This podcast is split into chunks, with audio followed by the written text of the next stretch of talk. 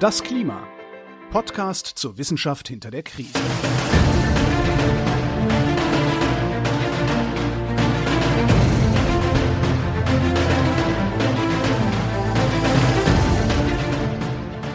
Hier ist das Klima, der Podcast zur Wissenschaft hinter der Krise. Wir lesen den aktuellen Bericht des Weltklimarats und wir erklären den aktuellen Stand der Klimaforschung jeden Montag mit Claudia Frick und Florian Freistetter. Hallo. Und Hallo. Wir fangen heute ausnahmsweise kurz mal nicht mit dem äh, Bericht an, sondern schauen hinaus in die Welt und zwar Richtung Schottland, denn da findet gerade etwas Klimarelevantes statt. In Glasgow ist COP26. Und das ist die UN-Klimakonferenz, wie sie auf Deutsch gerne genannt wird. Äh, weißt du, das, äh, für was COP genau steht? Ich muss tatsächlich nachschauen. Oh, ich wollte gerade sagen, das C für Climate war mir klar, aber OP könnte ich dir jetzt nicht sagen. Nee, C ist nicht mal für Climate. Ähm, was? nee. oh mein Gott. Es steht für Conference of the Parties also sehr nichtssagend. Es äh, ist wäre ich nie drauf gekommen. Es sind die Vertrag, also eine Vertragsstaatenkonferenz der UN-Klimarahmenkonvention ist das offizielle Ach, Ding. Okay. Also alle, die da quasi mit der UN-Klimakonvention zu tun haben, die treffen sich einmal im Jahr bei dieser 26. mittlerweile Conference of the Parties, die letztes Jahr ausgefallen ist und mhm. dieses Jahr in Glasgow stattfindet und heute anfängt, ja, bis 12. November noch. Und die ist gleichzeitig auch das 16. Treffen aller derjenigen, die beim Kyoto-Vertrag mitmachen und das fünfte Treffen oder das fünfjährige Treffen, fünfte Jubiläum äh, des äh, Vertrags von Paris. Und das macht's besonders interessant, was da in COP stattfindet. Denn äh, in Paris 2015 wurde ja beschlossen, erstens, äh, dass man sich äh, zusammenreißt und Maßnahmen er ergreift, um die Erwärmung der Erde auf maximal eineinhalb oder wenn schon nicht eineinhalb, zwei Grad zu begrenzen. Und jedes Land, und das waren fast alle Länder, haben gesagt, was sie machen wollen dafür. Äh, und der Plan war, dass man nach fünf Jahren nochmal genau hinschaut und das Ganze evaluiert. So, und jetzt wissen wir ja, dass äh, das, was die Länder beschlossen haben, bei weitem nicht ausreicht und sind gespannt, was sie jetzt als geupdateten Plan beschließen. Ich bin nicht zuversichtlich, aber ja, es hält sich in Grenzen, die Zuversicht, ne? Ja, also äh, es ist auch, dass ich, es ist ja in den Medien auch schon einiges äh, bisher dazu berichtet worden über diese COP-Konferenzen. Im äh, Interessant war vor allem das, was äh, Greta Thunberg gesagt hat.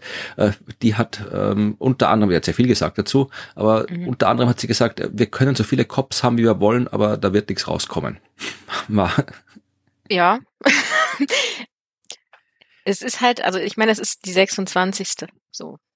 Hm. Ich habe mal geguckt, also es ist, die haben tatsächlich überraschend oft in Bonn stattgefunden, also gleich bei dir um die Ecke. Ach. Ja. Du mal. Die erste, ich wusste nicht, was die Abkürzung heißt. Ne, die erste war in Berlin, dann kam irgendwie Genf, Kyoto, Buenos Aires, Bonn, Den Haag, Bonn, Marrakesch, Neu-Delhi, Mailand, Buenos Aires, Montreal, Nairobi, Bali, Poznan, Kopenhagen, Cancun, Durban, Doha, Warschau, Lima, Paris, Marrakesch, Bonn, Katowice, Bonn, Madrid. Also das letzte Bonn war irgendwie so ein Sonderding da. da. Oh Gott, ja. Warum? Okay. Ich habe keine Ahnung. Ich war einmal in meinem Leben in Bonn. Das war jetzt, es war okay, aber es hat jetzt auch nicht so, ist mir nicht so im Gedächtnis geblieben, als da muss unbedingt jedes Jahr eine Klimakonferenz stattfinden. Ja, ich weiß nicht, vielleicht hatten die da noch so viel Platz übrig. Ich habe keine Ahnung. Ja, also, Regierungssitz, ich weiß es ja auch nicht. Ja, also die finden statt und tatsächlich, ähm, ja, also da, da tatsächlich gäbe es ja, wenn man äh, da was beschließen wollen würde, so als Welt, gäbe es einiges zu beschließen. Also das Update von Paris könnte man dort beschließen, wenn man äh, ein sinnvolles Update haben wollen würde. Es ist auch äh, schon ein paar Jahre her, äh, dass man, mehr als zehn Jahre sogar, dass man beschlossen hat, äh, nämlich Geld herzugeben und zwar die Industriestaaten wollten den ärmeren Ländern Geld geben, ungefähr 100 Milliarden Dollar, äh, damit die äh, stärker in den Klimaschutz investieren können und sich auch an den der Klimakrise, den Folgen, den Auswirkungen der Klimakrise besser anpassen können. Und Überraschung äh, ist nicht passiert. Also oh. zumindest nicht in die 100 Milliarden. Es ist tatsächlich äh, etwas passiert. Aber wenn man jetzt hier erstmal die auch das abzieht, was jetzt nicht als Hilfe, sondern als einfach als Kredit quasi, als rückzahlbarer Kredit an äh, ausgegeben wurde, dann ähm, hat man gerade mal die Hälfte hergegeben von dem, was man gesagt hat, dass man hergibt. Und wie so oft, selbst wenn man die 100 Milliarden hergegeben hätte, hätte es nicht gereicht für das, was es, was sie tun sollten. Also auch da hätte man was tun können. Ja, und äh, Gut. besonders was den äh, Klimabericht angeht, den IPCC-Bericht, den wir ja lesen, ist äh, die COP26 in letzter Zeit ein bisschen in die Schlagzeilen geraten, denn äh, da wurden Dokumente geleakt ja. Oh, ja, stimmt. Und zwar von Unearth, das ist so eine, ja, so ein Greenpeace-Spin-off oder gehört zu Greenpeace. Ich habe jetzt nicht genauso das im, im Kopf, äh, aber tatsächlich ähm, haben die anscheinend Dokumente erhalten, wo die ganzen äh, Korrekturen und äh, Änderungswünsche für den Bericht drinnen stehen. Das sehen wir Aber nur auch. für Working Group 3, glaube ich. Genau, oder? genau. Ja. Also wir haben ja, wir sind jetzt noch beim Working Group 1, beim ersten mhm. Teil des Berichts und da fängt ja auch jedes Kapitel an mit ganz vielen äh, Korrekturanweisungen. Also das ist im Allgemeinen ist das einfach nur Kleinkram, ja, hier ein Beistrich, da ein Beistrich, da irgendwie eine ja, Unterschrift genau. anders und so oder hier eine andere Referenz und so. Also das meiste davon ist komplett irrelevant, aber das hatten wir auch ganz am Anfang in Folge 2, als wir mit Daniel über die Erstellung dieser Berichte gesprochen haben, hat er ja auch erzählt, dass da tatsächlich ja, also alle, das ist ja der Bericht des äh, IPCC, wo halt äh, und der wird gemacht für hier äh, die eben die Partys, von denen wir vorhin gesprochen haben, also die quasi diesen ja. die Politik im Wesentlichen alle die die diesen Bericht vereinfacht gesagt bestellt haben und die können natürlich sagen, was sie da gern drin haben wollen und äh, heißt aber nicht, dass das noch drin steht. Ja, das ist ganz wichtig und auch bei dieser aktuellen ähm, Geschichte über Lobbyismus wichtig im Kopf zu behalten. Das, was drin steht im Bericht, das bestimmt die Wissenschaft. Die Wissenschaft kann Änderungswünsche akzeptieren, muss es aber nicht. Ausgenommen ist diese Zusammenfassung für Policymakers. Da werden die berücksichtigt, äh, aber auch, da darf die Wissenschaft auch mitreden, wie es berücksichtigt wird. Ja, also, mhm. aber im Hauptteil des Berichts, wo wir schon jetzt hier seit äh, zwölf Folgen drüber reden, da schreibt die Wissenschaft das rein, was die Wissenschaft gern drin haben will. Was aber nicht heißt, dass das, was äh, hier in diesen geleakten Dokumenten drinsteht, äh, uninteressant ist. Also ich habe da, das ist ein, ich, wir verlinken das in den Show Notes, was Anne da geschrieben hat. Das ist ein sehr, sehr langer Bericht, den sie geschrieben haben. Ich möchte nur ein paar Teile davon äh, herausgreifen. Zum Beispiel haben äh, die Brasilien und Argentinien haben sich, äh, hätten gern, dass nicht drin steht, dass man äh, pflanzenbasierte Ernährung stärkt, ja, und Fleisch- und Milchproduktverbrauch äh, einschränkt. Das würden die sich wünschen, was nicht überraschend ist, weil ja, da ist die Fleischindustrie recht groß in den Ländern. Australien hätte es gern, dass nicht drin steht, dass man auf Kohle verzichten soll.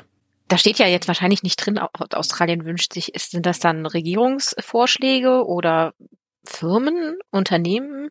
alles. Also zum Beispiel, also ich, das ist jetzt hier ein Zitat aus dem Bericht von mhm. Unearth, die sagen eben hier Australien, Saudi-Arabien, Iran, OPEC, also auch ah, Organisationen wie OPEC, ja, Japan, okay. die hätten alle äh, gerne, dass ähm, das IPCC nicht, äh, ich fasse jetzt zusammen, nicht sagt, hier, äh, wir müssen auf CO2, äh, wir müssen auf fossile Brennstoffe verzichten, um weniger mhm. CO2 freizusetzen, sondern die hätten gern, dass drin steht, dass die Carbon Capture Technologien gestärkt werden. Ja, also die hätten gern, jetzt übersetzt, ah. dass wir weiter fossile Brennstoffe verbrauchen, aber halt entsprechende Maßnahmen ergreifen, um das CO2 einzufangen in den Kraftwerken und aus der Luft wieder rauszuholen, wo wir auch mhm. schon in vergangenen Folgen besprochen haben. Ja, dass das nicht so einfach ist und nicht unbedingt die beste Maßnahme ist, um das Klimaproblem in den Griff zu kriegen. Das hatten wir wohl. Es gibt auch tatsächlich, das steht auch in dem Greenpeace-Bericht drinnen, also äh, wenn man jetzt das so hat, wie es da in dem Klimabericht geändert werden hätten sollen, ja, dann sollte da sollten Kraftwerke, also normale Kraftwerke so bleiben, wie sie sind und weiter fossile Brennstoffe äh, mhm. brennen, aber halt mit entsprechenden äh, Zusatztechnologien äh, ausgestattet werden, die halt das CO2 direkt dort bei der Entstehung auffangen und dann wieder irgendwo hin tun, wo es nicht stört. Und, also äh, die Technologien, die wir noch nicht haben. Ja, und das wird erwähnt. Also es Aha. gibt diese Technologie in Kanada gibt's ein ah. Kraftwerk und das hat sowas. Das Ziel war, 90 Prozent von dem einzufangen, was freigesetzt wird. Äh, ja. Haben sie nicht geschafft. Äh, 65 Prozent ist das neue Ziel. Also wir wissen nicht, ob sie oh. das schaffen. Also und es ist ja. eins, das rumsteht. Ja. ja. Okay. Und dann ähm, gibt es auch so andere, ja, also sie wollen auch nicht, dass ähm, Saudi-Arabien zum Beispiel, ja, möchte gerne, dass das Wort Transformation nicht verwendet wird. Ja, also Transformation oder Übergang zu einer Low-Carbon-Economy und so. Sowas, solche Formulierungen sind dann angemerkt äh, worden oder an zur Korrektur vorgeschlagen gewollen. Äh, sind zur Korrektur vorgeschlagen worden, aber ja, das ist halt, man erkennt halt vor allem, wer gerne wie wohin lobbyieren möchte, heißt aber nicht, dass das IPCC das dann auch da so reinschreibt. Ja, wollte gerade sagen, also in den in den Bericht ähm, eigentlich, ähm, da haben ja die Forschenden den letzten Hut auf. Ja, die schreiben das schreiben, was sie wollen. Also sie können die die die Anmerkungen, die Korrekturhinweise werden analysiert, werden geschaut, mhm. ob die wissenschaftlich äh, haltbar sind oder nicht. Und wenn sie es nicht sind, dann bleiben die Kommt auch draußen. Spannend. Ja, also das, äh, ich verlinke die ganze Arbeit und wir werden es dann ja auch sehen, wenn dann der Arbeitsgruppenbericht 3 rauskommt, dann werden wir auch sehen, was da tatsächlich dann genau auch drin steht. Ja, und sie haben dann auch, wenn man sich die Medienberichte durchliest, ja, also hier hat eine Professorin Corinne Le Carré, äh, die an bisherigen drei Berichten schon mitgeschrieben hat, nochmal in einem Zeitungsartikel explizit gesagt, ja, es gibt absolut keinen Zwang für die Wissenschaft, die eingereichten Kommentare einzubeziehen. Sie werden einzig mit einem Hinblick auf wissenschaftliche Stichhaltigkeit geprüft und wenn die nicht stichhaltig sind und nur reiner Lobbyismus sind, dann werden die auch nicht mit einbezogen. Ja, also da kann die Wissenschaft wirklich unabhängig arbeiten. Es wäre natürlich sagen auch diverse Wissenschaftlerinnen und Wissenschaftler, die gefragt wurden, sie hätten es cool gefunden, wenn das nicht geleakt wird, weil dann kann man in Ruhe arbeiten, wenn da irgendwelche, weil von, äh, es ist ja schon, ah, es ist auch schon vorher ja mal ein, ein erster Draft, ein erster Entwurf vom äh, Arbeitsgruppen 3 Bericht geleakt worden, so vor ein paar Monaten, was auch ein bisschen nervig war, weil der ist halt noch nicht fertig und äh, wenn dann schon mhm. diskutiert wird über etwas, was gar nicht mal das ist, was nachher erscheint, dann stört das auch ein bisschen die Arbeit. Also diese Leaks sind für die Wissenschaft, findet es nicht ganz so toll, nicht weil sie was zu verbergen hat, sondern weil es die Arbeit halt stört. Ja, ich glaube, das liegt dann halt daran, wie viele da auf einmal dran arbeiten. Also so bei der Menge der Leute und wenn da dann auch noch so eine dreifache Menge an Kommentaren dazu kommt, ja, also anstrengend. man kann zumindest jetzt nachlesen, was ja ist jetzt keine große Überraschung, dass die Länder, die viel Erdöl produzieren, gerne hätten, dass sie das weiterverkaufen können. Wenn die Länder, die viel Fleisch produzieren, gerne das hätten, dass das weiterverkauft wird. Also dass die dann entsprechend probieren zu lobbyieren. Ja, klar, das ist der Zweck von Lobbyismus, aber die Wissenschaft macht dann trotzdem ihr Ding. Ich werde aber auf jeden Fall noch mal reinschauen und gucken, ob ich ähm, Deutschland oder und oder Österreich daran finde. Ja, mal gucken, was wir, ja, keine Ahnung, was Österreich da lobbyieren könnte. Ich überlege gerade, fällt jetzt gerade spontan nichts ein, was wir unsere, was wir die große Industrie hätten, die unbedingt erhalten werden muss und nee, klimaschädlich ist. Es soll nicht mehr ist. drinstehen, dass die, dass der Schnee schmilzt. Ja, gut, das kann man, ja. Gletscher bleiben erhalten. Schneekanonen für alle, ja. Gratis Schiebhass. Aber ja, nee, wird vermutlich nicht drinstehen. Nee, denke ich auch nicht. Ja, also wir werden dann sehen, was dann tatsächlich im Bericht Nummer, also im dritten Teil drinnen steht, wenn er denn mal da ist. Bis jetzt, da, bis dahin bleiben wir bei Teil 1, den haben wir nämlich noch lange nicht durch. Nee, tatsächlich nicht. Denn äh, wir sind gerade mal, ähm, also wir nähern uns jetzt mit dieser Folge äh, so ja eigentlich der Halbzeit. Genau, Kapitel 6 von 12. Genau. Genau, also wenn wir äh, nach der nächsten Folge haben wir quasi die Hälfte des ersten Teils geschafft. Ähm, und der äh, Titel dieses Kapitel 6 ist Short-Lived Climate Forces, also kurzlebige Klimaantriebe. Und wer mitlesen will, der hat natürlich wieder die Möglichkeit dazu und muss dann auf Seite 1426 blättern. Ja. Das ist schon einiges. Ja, muss auch schon ein bisschen blättern, bis man da ist. Ja, was gibt's da am Anfang noch zu, zu sagen? Also zum einen ist mir persönlich aufgefallen, dass eine der Lead-Autorinnen äh, Frau Astrid Kindler-Schaar ist. Und die kenne ich jetzt tatsächlich persönlich, oh. denn die ähm, ja, hat, ähm, arbeitet im Forschungszentrum Jülich. Da habe ich auch einige Zeit gearbeitet und von daher ähm, kam mir der Name dann doch sehr bekannt vor. Und die ist nämlich auch Vorsitzende des Deutschen Klimakonsortiums. Uh, was macht das? Die fassen sehr viele Informationen zusammen und ähm, organisieren eben auch einiges, was jetzt so dann eben auf deutscher Ebene dazu passiert und berät quasi auch in dem Bereich. Ach, und ich sehe gerade, sie war Präsidentin der Gesellschaft für Aerosolforschung. Das passt ja, ja dann noch drum, ist sie vermutlich auch Hauptautorin, weil um das geht sie dann unter anderem auch. Ja, genau. Also es passt äh, äh, perfekt hier rein und äh, ich habe mich sehr gefreut, den Namen hier zu sehen. Äh, ich, mir ist noch ein anderer Name auf, aufgefallen, aber nicht, weil ich den Person kenne. Das wäre aber Chainsy Kuo aus den USA. Sagt ihr auch nichts? Ja, ist mir aber auch nur aufgefallen, weil die auf dem Bericht äh, diese der Name neben der Funktion steht und die Funktion ist Chapter Scientist. Aha, okay.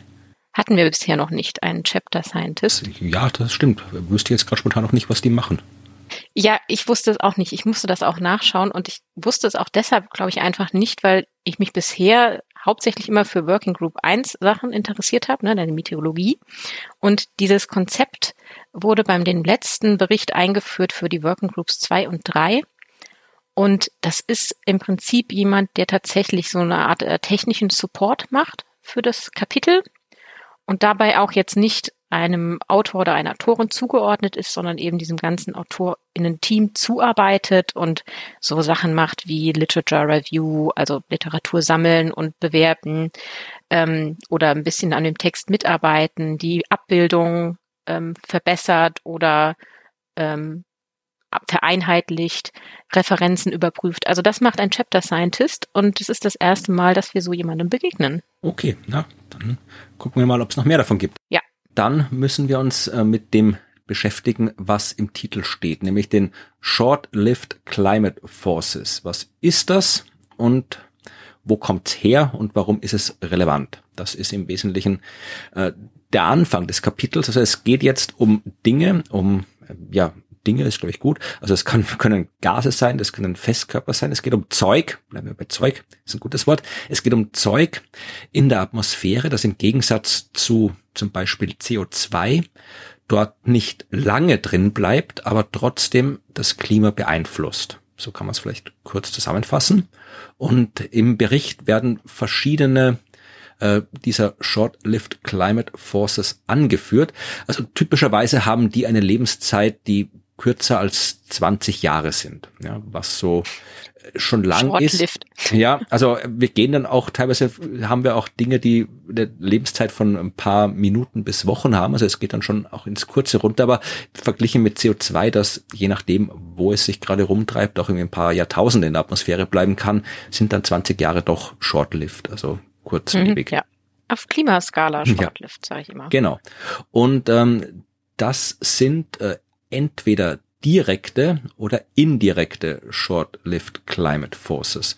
Ja, also das ist entweder, ob sie es halt einfach durch ihre Anwesenheit direkt einen Klimaeffekt verursachen können oder ob sie dann irgendwie reagieren mit was anderen oder das äh, Ausgangsprodukt sind, wo dann chemische Reaktionen stattfinden, deren äh, die Produkte, die dann daraus entstehen, äh, Klimawirkungen haben können, das wären dann die indirekten. Ja, und dann gibt's noch Aerosole, also einfach so Zeug, das halt einfach so durch die Luft fliegt. Das sind so die Oberklassen. Und wenn wir jetzt einmal kurz äh, die durchgehen, man findet eine Übersicht über diese ganzen äh, Gase, Dinge, die ich, das ganze Zeug in Tabelle 6.1 wenn man die, die tue ich dann auch noch in die Shownotes rein, da findet man das alles. Äh, es fängt an mit den direkten. Das ist unter anderem Methan. Das hatten wir schon öfter. Das ist so das langlebigste fast von dem, was da rumfliegt. Ja, also das ist, kann wirklich so Jahrzehnte, so 10, 20 Jahre lang in der Atmosphäre überleben. Dann gibt's Ozon, hatten wir auch schon in früheren Kapiteln. Dann gibt's die äh, Hydrofluorkohlenwasserstoffe, also die FCKWs oder HFCs mit der englischen Abkürzung und die HCFCs, die Hydrochlorofluorokohlen Stoffe, Kohlenwasserstoffe, also die HCFCs und ähm, ja, Aerosole können auch direkt wirken. Und die indirekten äh, werden hier aufgeführt als die Stickoxide, Kohlenmonoxid und dann etwas sehr Schönes mit dem äh, mit der Abkürzung NMVOCs, die Non-Methane Volatile Organic Compounds. Und das ist äh, ja volatiles Zeug, leicht flüchtiges Zeug, das aber jetzt kein Methan ist und nicht mit Methan zu tun hat. Also das ist so Zeug wie Benzen, Propan, Butan, also auch was, was bei, bei Verbrennung entsteht, was bei industriellen äh, Vorgängen entsteht, was in der chemischen Industrie entsteht und so weiter. Das ist das, was hier immer in NMVOCs abgekürzt wird. Dann gibt's ja Schwefeldioxid und Ammoniak. Das wären die indirekten und dann gibt's noch die Aerosole, sind nochmal extra aufgeschlüsselt, nämlich zu Sulfaten, Nitrat, Ammonium, äh, dann so, ja, Kohlenstoff, also Black Carbon, also Staub im Wesentlichen Ruß, äh, organische Aerosole, Staub, also Stein, Gesteinsstaub, mhm. Sand und hier Sea Spray fand ich auch ganz schön. Also das, das Zeug, was die Meere, also die, die Gischt, kann man sagen, die zählt auch zu den Aerosolen. Und ähm, wir werden jetzt nicht alle im Detail durchgehen, aber wie gesagt, die Tabelle 6.1 kann man sich anschauen, da ist genau aufgeschlüsselt für die ganzen, die ich jetzt vorgelesen habe. Äh, ist das jetzt hier ähm, äh, wie lang lebt das? Ist es ein Tier? Wie ist die direkte Wirkung? Wie ist die indirekte Wirkung? Und äh, was vor allem interessant ist, ist, äh, wie wirkt es aufs Klima? Weil im Gegensatz zu den Treibhausgasen, die ja immer das Ganze wärmer machen, müssen mhm. wir hier jetzt immer sehr genau unterscheiden, hat das eine wärmende Wirkung, also eine aufheizende Wirkung oder eine kühlende Wirkung. Weil das ist tatsächlich unterschiedlich. Methan zum Beispiel, ja, hat hier so eine Lebenszeit von, hier steht's neun bis zwölf Jahre und äh, hat, wie wir schon wissen, äh, ist sehr viel stärkeres Treibhausgas als CO2. Also das macht's wärmer. Gleiches gilt für Ozon. Ähm, bei Kohlenmonoxid auch, ja, Kohlenmonoxid, das bleibt nur ein paar Monate in der Atmosphäre, ja, kann sowohl direkt als auch indirekt wirken und äh, macht's auch wärmer. Bei sowas wie ähm, den, ähm, ähm was sind hier genau, Nitrate, äh, Sulfate, die machen's kälter, wenn die in der Atmosphäre sind. Die existieren. Das sind die, die ich vorhin gemeint habe, als die, die mit Minuten bis Wochen in der Lebenszeit drin standen. Also die sind bald wieder weg, aber solange sie da sind, äh, machen sie es kälter auf der Erde. Gleiches gilt für Staub ja, oder Gischt in der Luft. Die kann auch, die können alle auch hier über die, die, die Wolken wirken, können natürlich bestimmt auch sowas wie äh, Ammoniak auf die, auf die Ökosysteme, auf die Landwirtschaft und da indirekt wieder zurückwirken. Also das ist alles äh, sehr, sehr komplexe Hin- und Herwirkerei, die wir noch öfter treffen werden und die in dieser Tabelle schön zusammengefasst ist. Und wie bei allen anderen Klimatreibern, die wir bis jetzt schon erwähnt haben, muss man sich auch hier überlegen, äh, was machen wir Menschen und was kommt von der Natur. Denn sehr viel von diesen Short-Lived Climate Forces äh, gibt sowohl in anthropogen, also menschlich, als auch in natürlich. Und da gibt's paar schöne Abbildungen, die man sich anschauen kann. Äh, die zeigen dann ja, ich finde die teilweise sehr beeindruckend. Abbildung 6.3 habe ich mir hm, ausgesucht. Ja. Die ist sehr, sehr schön. Die kann man auch gut verstehen im Gegensatz zu diesen oft sehr kleinteiligen Bildern im Bericht.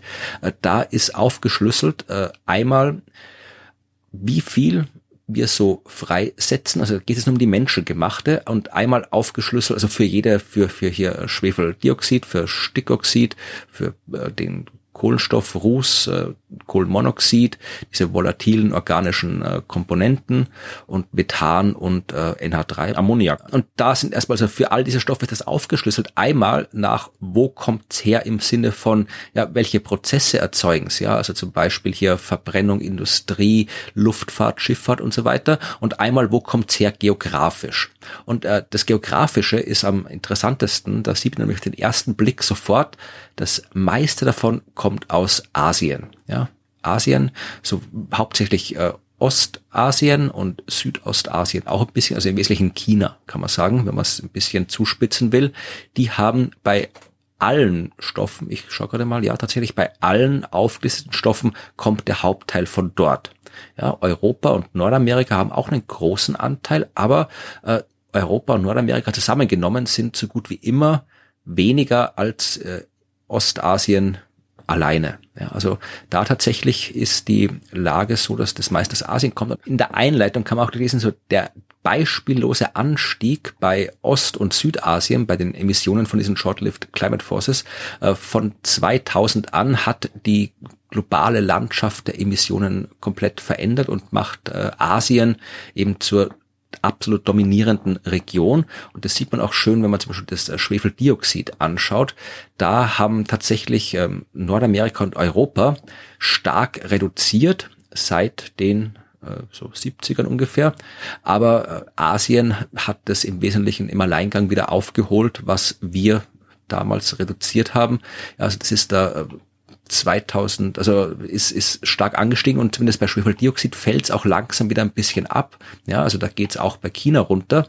Aber ungefähr 80 Prozent der menschengemachten Schwefeldioxidemissionen kommen von äh, Kraftwerken und Industrie in äh, Asien. Die machen fast mehr als 50 Prozent von dem Ganzen aus. Also das ist schon sehr beeindruckend. Also bei der geografischen Aufschlüsselungen, da schaut's meistens sehr ähnlich aus. Ja, also Europa, Nordamerika haben immer ungefähr gleich viel Anteil, aber der ist immer auch sehr gering. Also das sind immer nur so, ja, fünf Prozent, bisschen mehr als fünf Prozent mal, wenn es hochkommt. Ja, Asien, die sind oft, ja, die sind wirklich so 20, 30 Prozent und mehr. Und Südasien, wenn man Südasien, also wenn man wirklich Ostasien, hier Südostasien, Südasien und dann gibt es noch so einen ganz kleinen äh, Anteil aus, der nennt sich Asia, Asia Pacific Developed. Also das ist so, mhm. ja, weiß ich gerade nicht, welche Länder dazu sind, keine Ahnung, vielleicht Neuseeland oder irgendwie sowas, weiß ich nicht, Australien vielleicht, ja, dass die da mit reinfallen. Also wenn man das alles zusammennimmt, ja, dann haben dieser ganze Asienblock hat so gut wie jedem Balken, der da hier aufgezeichnet ist, die Hälfte der Emissionen. Mhm. Äh, aus dem Mittleren Osten kommt auch ein bisschen was, aber das ist meistens in so gut wie allen Diagrammen bei allen äh, Short-Lived Climate Forces ungefähr vergleichbar mit Europa. Und der Rest ist dann Afrika und äh, Südamerika. Und da hat Afrika bei, vor allem bei den, äh, da wo es wirklich um, da kommen wir später noch dazu, bei dem, wo es wirklich um Verbrennen im Sinne von, wir zünden Sachen an und nicht Verbrennen im Sinne von, wir machen hier irgendwie Kraftwerk oder sowas, also verbrennen, wir zünden Sachen an, bei den beiden, bei Black Carbon und Organic Carbon, also das Ruß und so Zeug. Da ist Afrika sehr viel und äh, bei den anderen ist auch da Afrika vergleichbar mit Nordamerika und Europa. Also da ist das Bild bei allen recht klar. Sehr unterschiedlich ist es, wenn man es äh, nach Sektoren aufteilt. Also guckt, wo es herkommt. Ja. Und da tatsächlich, ich weiß ja nicht viel über Chemie und wo da was rauskommt, aber da war ich überrascht, äh, wo und was da alles so erzeugt wird, dass da wirklich zum Beispiel hier, wenn man sich Ammoniak anschaut, okay, das ist fast ausschließlich Landwirtschaft. Das war mir noch klar. Ja, Stickoxid ist fast ausschließlich Fortbewegung, also Luftfahrt, Schifffahrt und äh, Land Transportation. Äh, das ist, habe ich auch noch, war mir auch noch klar, aber dass das Schwefeldioxid, dass da so viel, also das kommt fast zur Hälfte von der Industrie und zur anderen Hälfte von äh, Fossil Fuel Combustion for Energy, Energy, also da in Kraftwerken, wo Zeug verbrannt ja. wird. Habe ich nicht gewusst, dass da Schwefeldioxid rauskommt. War mir neu. Also, ich, wusste es, mhm. aber es ist halt echt, wenn man sich nochmal anschaut, dass es halt tatsächlich irgendwie 40 Prozent sind. Ja, und was ich auch interessant fand, sie unterscheiden zwischen, bei fossilen Brennstoffen zwischen Verbrennung für Energie und äh, Produktion und Verteilung. Ja, also, mhm. also einmal halt der Einsatz, einmal die Herstellung. Und das ist auch gut. Bei Methan zum Beispiel äh, ist fast überhaupt nichts bei Fossil Fuel Combustion. Klar, wir, wir tanken ja kein Methan, aber bei der mhm. Herstellung ja, und Verteilung, da ist enorm viel Methan. Ja, das ist, da ist, äh, das ist fast genauso viel wie wir für die Landwirtschaft, die Methan freisetzt. Ja, wohingegen äh, bei eben der Fossil Fuel Combustion, also der Einsatz der fossilen Brennstoffe, der macht hauptsächlich äh, Schwefeldioxid, Stickoxid und noch so ein bisschen anderes Zeug. Also da ist der Unterschied sehr interessant zu sehen. Ja, es gibt auch mehr, so hier diese ganzen, was ich vorhin schon gesagt habe, da wo wirklich Zeug verbrannt wird. Das heißt hier Residential and Commercial. Also das ist halt irgendwie, was mal zu Hause verbrennt so. Da sind auch wieder hier so Ruß und organische, ähm, diese Organic Volatiles äh, sehr stark vertreten. Also äh, schaut euch das mal in Ruhe an, dieses, diese Abbildung. Da kann man sehr schön sehen, wo diese ganzen, wo diese ganzen Sachen herkommen. Das fand ich sehr instruktiv, weil ich mich damit noch nie so wirklich beschäftigt habe. Nee, also ich bin auch gerade, also dieses Residential and Commercial, da fällt ja, glaube ich, auch ähm, das, was Haushalte produzieren, natürlich einfach mit rein. Und da zählt natürlich auch sowas wie Heizen über Holz oder ja. Ähm, ich wollte gerade sagen, also da, da, ich habe später noch ein bisschen was rausgesucht, genau zu dem Punkt, aber ich glaube, da muss auch was, wenn du hier ähm, heizen im Sinne von du schmeißt halt deine, deine Heizung an, dann ist das, glaube ich, hier die fossile Brennstoffe Combustion for Energy. Also das wirklich, also fossile Brennstoffe zur Energieproduzierung, glaube ich, fällt es da drunter. Äh, das gilt halt nur dann dieses Residential Burning, wie es heißt, das ist dann wirklich eher, wenn du halt da hier so Holz anzündest in deinem Kamin oder Müll. Genau, ja. genau, heizen über, ja. über ähm, Holz, also mit Kamin oder äh, so einem Ofen. Genau. Das fällt halt unter das Residential und Commercial und das ist ja eine Zeit lang sehr beliebt gewesen, das umzustellen oder ist auch noch beliebt, das umzustellen, dass man sein Haus, mhm. Haus eben darüber ähm, heizt. Ja. Aber da kommen wir später noch dazu. Jetzt okay. mache ich noch einmal kurz äh, so ein Best of äh, Short-Lived Climate Forces, also wie der Stand der Dinge ist. Ja, also hier äh, Stickoxide. Die äh, ist tatsächlich, habe ich nicht gewusst, also die globalen, wenn man es global misst, die globalen Emissionen von Stickoxide steigen obwohl äh, in Nordamerika, Europa, Japan und Korea sind ja aufgeführt, äh, die tatsächlich äh, stark gesunken sind, so in den 70ern, 80ern, weil halt hier, sagen sie, die Standards, die Emissionsstandards für die für Autos im Wesentlichen sehr, sehr stark verschärft worden sind. Ja, also wir haben ja, kannst ja ohne Katalysator hier nicht mehr rumfahren und so. Also das tatsächlich hat stark dafür gesorgt, dass wir aus dem Transportsektor, dem Mobilitätssektor kaum noch irgendwie Stickoxide in die Luft schmeißen. Aber ähm, Sie schreiben hier auch, das fand ich auch eine schöne Formulierung, in vielen Regionen gab es einen Anstieg bei Autos äh, mit Non-Compliance with Emission Standards. Also halt mhm. Autos, die immer noch schmutzig sind. Mhm, und ja. dann tatsächlich ähm, einen, äh, weil halt viele Länder tatsächlich großen Energiebedarf haben und halt immer noch, zumindest in vielen Regionen der Welt, immer noch neue Kraftwerke bauen, die fossile Brennstoffe verbrauchen. Das hat tatsächlich, äh, was jetzt die Stickoxidemissionen angeht, all das überkompensiert, was wir äh, vor ein paar Jahrzehnten eingespart haben und darum steigt das. Was ähm, auch äh, interessant ist, ist, dass hier die, die Ölförderung und Verteilung, ja, dass diese, diese NMVOCs, dieses Butan und äh, Propan und was ich vorhin gesagt habe, diese Non-Methane Volatile Organic äh, Compounds, dass die dafür gesorgt haben, dass die stark ansteigen äh, im 20. Jahrhundert. Und die chemische Industrie, ja, die hat auch damit beigetragen. Was auch konstant angestiegen ist und sich seit den 50ern fast verdoppelt, verdoppelt hat, sind die Aerosole aus Kohlenstoffaerosole, also dieser Black Carbon and Organic Carbon, ähm, diese Rußpartikel und sowas. Mhm. Ähm, dann haben wir noch äh, Ammoniak. Da hat tatsächlich, die Hauptquelle davon ist ja Landwirtschaft und Viehhaltung und Düngung ähm, ist tatsächlich ungefähr die Hälfte und äh, die Hälfte von dem Zeug kommt aus Asien. Man geht davon aus, dass äh, die seit 1850 wirklich stark gestiegen ist, speziell so wie das CO2 auch seit 1950, weil man halt immer mehr Vieh hält, immer Mass die Massentierhaltung immer weiter ansteckt, immer mehr Tiere gehalten werden und äh, immer mehr Dünger verwendet wird und äh, ja eigentlich nichts passiert, um Ammoniak und das Zeug irgendwie zu kontrollieren. Also das ist der Grund, warum das da immer steigt.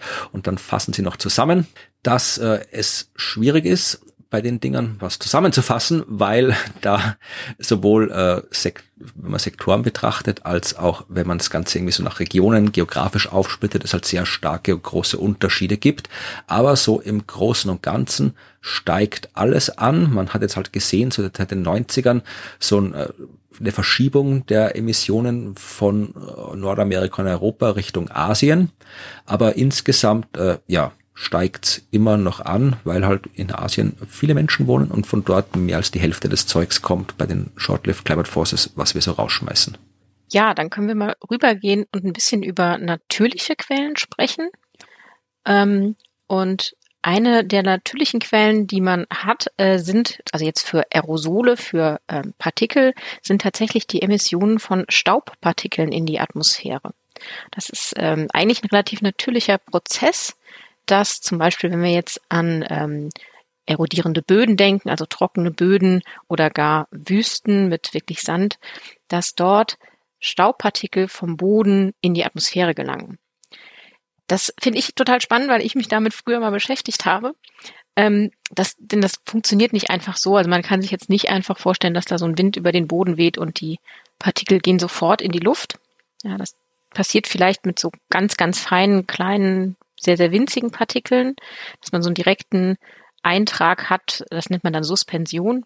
Aber es gibt auch ganz viele andere ähm, Arten, wie das entstehen kann und das nennen sie ähm, dort eben auch. Also zum Beispiel die Emission durch das Bombardement von Oberflächen. Okay, das klingt dramatisch. Ja, das klingt dramatisch, aber es ist eigentlich sehr süß, weil es sehr klein ist. also wovon man da spricht, ist die sogenannte Saltation, also Saltation heißt das auf Englisch. Das da passiert ist, dass eben Partikel aufgewirbelt werden am Boden und da sie zu schwer sind, um direkt in die Luft zu gehen, also Suspension zu machen, hüpfen die quasi wie so eine, so einer windgetriebenen Bewegung über den Boden und bombardieren den Boden und schlagen dadurch weitere Partikel frei, also die dann ihrerseits in die Luft kommen, manchmal so klein, dass sie dort auch bleiben, ähm, oder eben weitere große und das ist wie so eine Kettenreaktion. So Mini-Asteroideneinschläge, wenn das nicht aus dem ja. All kommen. Das, genau. Das ist übrigens der Grund, warum der Mond so voll mit Staub ist. Also diese feinen Staubschichten, wenn man sich Bilder von den Astronauten der Apollo-Missionen anschaut, dann sind die extrem schmutzig. Ja? Also die sind bis zu den Knien hinauf komplett schmutzig mit extrem feinen Staub bedeckt, weil dort der Mond keine Atmosphäre hat und da tatsächlich selbst winzigste Körnchen, die rumfliegen, Krater schlagen können. Und im Laufe der Jahrmilliarden ist so die Mondoberfläche pulverisiert worden. Also darum hast du das extrem feine Staubschichten. Ja, siehst du, wir machen das nur in, in, in kleineren Bereichen. ähm, aber es passiert hier. Also ähm, das ist ein total spannendes Phänomen und was halt passieren kann, ist nicht nur, dass dieses Bombardement passiert und es springen dadurch weitere Teilchen hoch, sondern auch, dass die Partikel, die so springen, quasi eigentlich Zusammensetzungen aus anderen oder ganz vielen Partikeln sind, die dann zerschlagen, wenn sie aufkommen wieder mhm. ne, in kleinere Teilchen und so den Staub, kleineren Staub in die Atmosphäre bringen. Und ähm, natürlich ist das diese natürliche Art der Emission super abhängig von den Bodeneigenschaften, von Vegetation und eben auch wie die oberflächennahen Winde überhaupt das wollte ich gerade sagen, weil Emission kann sie nur dann sein, also wenn ich jetzt, ist es auch dann Emission, wenn jetzt hier der Staub, den ich erzeuge, da rumliegt, wo er erzeugt worden ist, sondern ist halt einfach nur da Staub, weil Emission, da muss, muss es ja irgendwo hingehen, dann brauche ich einen Wind, der mir den Staub dann, ja. den Sahara-Staub nach Europa weht, wo er dann auf den Autos liegen bleibt und die Boulevardmedien wieder schreiben, Achtung, Sahara-Staub. Ja, genau. Genau das, das genau deshalb habe ich mich früher damit beschäftigt. ja, tatsächlich äh, solchen äh, Staub, ähm, wie er eingetragen wird in die Atmosphäre und wie er dann da, da rauskommt, ähm, simuliert. Und das ist ist schon so, dass es wirklich total wichtig ist, wie ist der Wind, wie ist der Boden und wie ist vor allem die Landnutzung? Und da sind wir natürlich wieder bei, äh, bei den Klimaeffekten. Wenn wir unsere Landnutzung verändern, verändern wir auch diesen Art des Eintrags von Staub. Und ähm, was man halt so schätzt und was auch der IPCC so schätzt, ist, dass halt der äh, Anteil von anthropogenem Staub, den wir einbringen, also den gibt's ja auch durch Landwirtschaft, Gelände und Bauwesen oder Bergbau, dass der ähm, schwankt so zwischen 10 und 60 Prozent des Gesamtanteils von Staub. Viel. Genau, das ist, das ist eine ganz große Spanne, weil man ist sich da wirklich äh, sehr unsicher, wie viel wirklich von dem insgesamten Staubbudget von diesen natürlichen Quellen kommt und wie viel Anthropogen. Aber trotzdem, selbst bei der schlechtesten Schätzung, sind 40 Prozent immer noch diese natürlichen Prozesse, die ich gerade beschrieben habe. Aber was ich daran noch so interessant finde, ist, dass dieser globale Staubkreislauf, den es ja dann gibt. Es geht ja nicht nur darum, eben das in die Luft zu bringen, durch diese Prozesse wie Bombardement und ähm, Zerfallen von, von Partikeln, sondern ähm, dass wir dann den Staub in der Atmosphäre haben und der hat ja dann dort seine Klimarückkopplung ne, mhm. durch Aerosole und eine kühlende Wirkung, dass der aber auch wieder rauskommt und wieder rauskommt. Und das ist das, ähm, worüber ich dann gearbeitet habe und was du gerade gesagt hast, wenn nämlich so ein Event ist, wo ganz viel Staub aufgewirbelt wird in der Sahara, ganz viel Bombardement, das sind tatsächlich diese Saltationsdinge, dann wird es bei entsprechender Westwindlage, ne, wenn wir eine starke Westwindlage haben, werden diese Sachen so weit aufgewirbelt und so weit hochgetragen, dass sie bis zu uns in Europa kommen. Mhm. Und dort können sie dann entweder ähm, trocken ausfallen, also tatsächlich, weil Schwerkraft und Winde sie eben zu Boden bringen, oder sie können durch Regen ausfallen, entweder dadurch, dass sie Wolkenkondensationskerne werden und dadurch das Klima und sowohl auch den Niederschlag beeinflussen oder indem sie halt durch fallende Regentropfen aufgenommen werden. Und dann haben wir den sogenannten Blutregen. oder roten Regen, der dann hier die Autos verkrustet. Warum ist der rot? Weil der äh, Staub in der Sahara sehr eisenhaltig ist. Ach, okay. Genau, es ist dann wirklich so eine Mischung aus Wasser und Sahara-Staub und der ist sehr eisenhaltig und das äh, ist dann eine rote Schicht, die man von seinem Auto entfernen sollte. Ich habe nur ein Fahrrad. Ja, aber auch vom Fahrrad solltest du es entfernen. Also für Metall wirklich schlecht. Das ist halt wirklich eine, eine spannende Geschichte, weil äh, es super wichtig ist zu wissen, wie viel rausgewaschen wird, auch für das Klima, wenn wir ans Klima denken. Wie lange bleibt der Staub denn da? Und wann wird er durch Niederschlag zum Beispiel ausgewaschen? Für die Lebensdauer. Bestimmung. Ja, also ich glaube, dass es auch wichtig ist. Also klar, klimamäßig ist es wichtig, aber es ist ja auch dann relevant, wie wir unsere Welt organisieren. Ja. Bei der Staubher Staubherstellung ist das falsche Wort, aber der Staub kommt ja nicht nur, wie du gesagt hast, aus der Sahara, sondern wenn ich jetzt hier Landwirtschaft habe und dann lasse ich aber die Felder irgendwie brach liegen oder ich habe statt Bäumen wächst da nur noch irgendwie Gras und da wird eine Steppe draus, dann kriege ich ja neue Staubquellen, die da rauskommen. Da genau. weiß ich aber gar nicht, inwieweit das überhaupt schon so modellierbar ist, dass man tatsächlich da so ein globales Staubbudget, Staubkreislauf hinkriegen kann. Äh, das ist tatsächlich noch, noch alles sehr ähm, vage. Also sie sagen zum Beispiel ähm, eigentlich, dass sie, also sie haben ein sehr hohes Vertrauen in die Empfindlichkeit äh, der, also in das Verständnis der Empfindlichkeit der atmosphärischen Staubquellen und der Staubbelastung gegenüber ähm, Klima- und Landnutzungsänderungen. Ähm, aber es gibt nur ein geringes Vertrauen in die quantitative Schätzung dieser Reaktionen. Also die zum Beispiel ähm, die Staubemissionen auf den Klimawandel haben und umgedreht. So. Ja. das wäre eine natürliche Quelle, zum Teil ja. natürliche Quelle. Es gibt noch mehr natürliche Quellen von diesen Short-Lived Climate Forces und eine, die mich ein bisschen überrascht hat, waren Blitze. Ja, auch, auch Gewitter, Blitze ja. können solche Klimatreiber äh, erzeugen und zwar in dem Fall Stickoxide. Ja. Äh, war mir nicht bewusst, ähm, du brauchst dafür natürlich Stickstoff und Sauerstoff und musst die irgendwie zusammenbasteln und dafür braucht man Temperaturen von mehr als 1000 Grad, was man in ja, Verbrennungsmotoren her hinkriegt oder eben auch, wenn so ein Blitz durch die Atmosphäre durchsaust, die ja aus Stickstoff und Sauerstoff besteht. Und in diesem Bericht in äh, Abschnitt äh, weiß ich nicht, äh, irgendwo in 6.2, habe ich mir nicht aufgeschrieben, mhm. eines der vielen Unterkapiteln, äh, schreiben Sie, dass 10% der totalen, der kompletten Stickoxidemission von Blitzen kommt. Das hat mich überrascht, dass 10% von all dem, was da an Stickoxiden rumfliegt, äh, vom Blitzen ist. Ja. Und tatsächlich, ich habe da mal geschaut, also pro Tag schlagen ein paar Millionen Blitze ein. Alle 60 bis 100 Sekunden, äh, 60 bis 100 pro Sekunde. Also ein paar tausend Gewitter pro Tag, äh, äh, nee, Entschuldigung, ein paar tausend Gewitter im jedem Moment irgendwo auf der Erde. Also ja, ich glaube, das, wiss, das wissen viele nicht oder haben die Vorstellung ja. nicht, dass das, also es ist nicht ein Blitz, der da so viel bringt, sondern wie viele Blitze es immer gibt. Ja, das ist, war mir nicht so bewusst, dass es da wirklich hier auf der Erde ständig blitzt und donnert dann vermutlich auch, ja, aber dass da wirklich so viel abgeht. Hat mich überrascht. Und dann wird auch die Zahl ein bisschen verständlicher, die äh, in diesem Unterkapitel erwähnt wird, nämlich, dass äh, zu der die Menge jetzt in absoluten Zahlen, die von Blitzen erzeugt wird an Stickoxid, so, Sie können es nicht ganz genau eingrenzen, weil es natürlich ja schwer ist, da was exakt zu sagen, aber die liegt bei so zwischen drei und äh, siebeneinhalb Teragramm Stickstoff pro Jahr.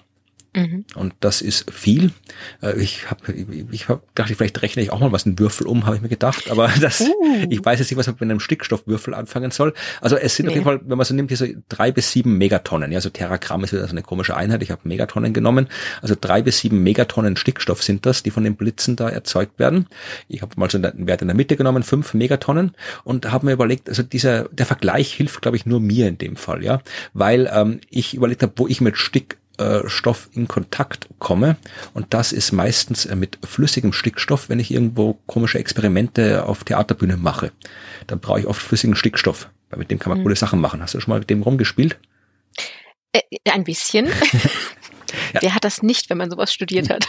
Ja, also ist, darf, ist gefährlich, liebe Kinder, wenn ihr zuhört, ja. Also nicht Nein, macht man nicht. Aber man kann schon schöne, coole Experimente damit machen. Und wenn wir so eine Show haben, wo ich da hier so äh, Experimente mache, keine Ahnung, kann man kontrolles Eis kann man damit machen zum Beispiel, ja, oder den Leidenfrost-Effekt zeigen. Oder ganz toll ist es, wenn man ähm, Stickstoff hat, flüssigen, äh, in eine Schüssel tut und dann ähm, heißes, kochendes Wasser mit Schwung drauf pfeffert. Das gibt eine schöne, coole äh, Explosion, also keine arge Explosion, das macht aber so Wump und dann kommt äh, eine gewaltige Rauchwolke, also keine Rauchwolke, ähm, eine gewaltige ja, Wolke, Wolke, weil halt da das Wasser abkühlt spontan und kondensiert. Aber ja. macht das alles nicht zu Hause.